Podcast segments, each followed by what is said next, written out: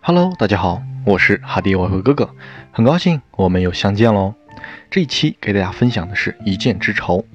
想必很多交易者都会对于止损有着不同的厌恶与痛恨，怨恨市场对于自己的捉弄，一次次的夺走你认为本该属于自己的机遇和利润。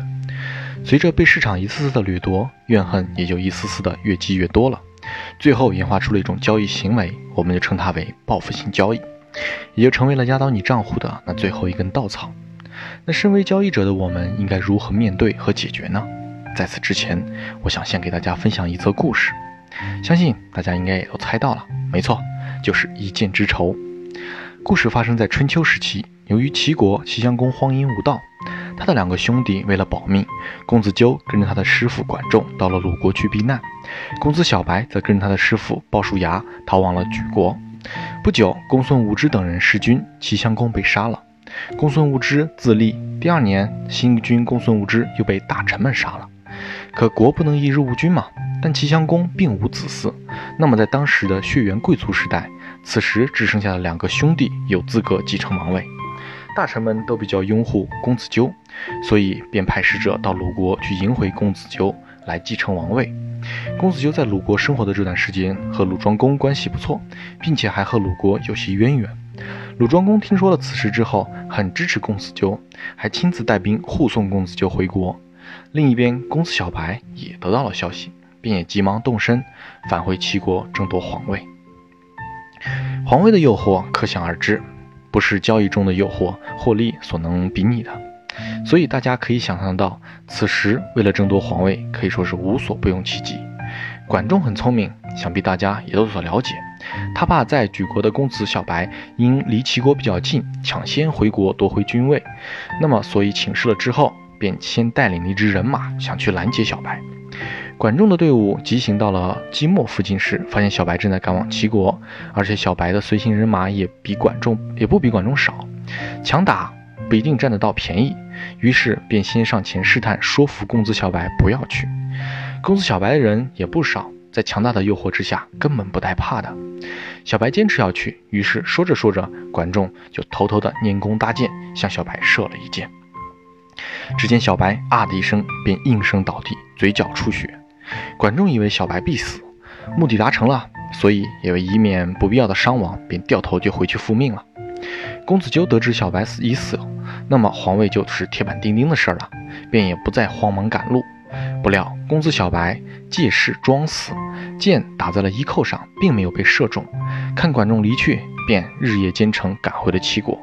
赶在了管仲和公子纠之前，回到了齐国成都，说服大臣们拥拥立公子纠呃公呃拥立小白为国君。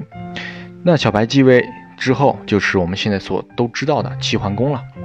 鲁国拥护的公子纠要争夺皇位，于是齐鲁之间便打了起来。结果鲁军大败，大势已去。鲁国也不想再为齐国的事事情再去跟齐国发生争端了，所以只得答应齐国的条件，逼死了公子纠，关押了管仲等人。齐国派来的使者，表示管仲射过他们的国君，国君要报当初的一箭之仇，非要亲手杀了他不可。于是管仲就被绑着，从鲁国押到了齐国。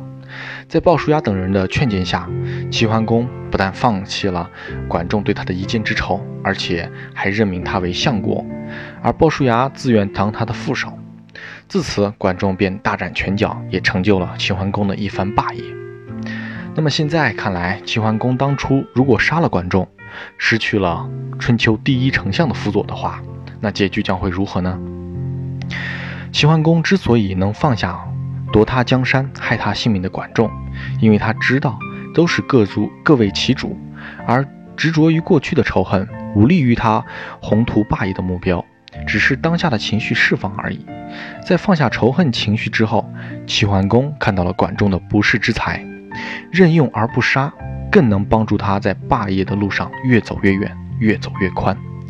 所以齐桓公做出了他的抉择。后给后人留下了那么一代佳话和智慧的启迪，这就是书中的经验。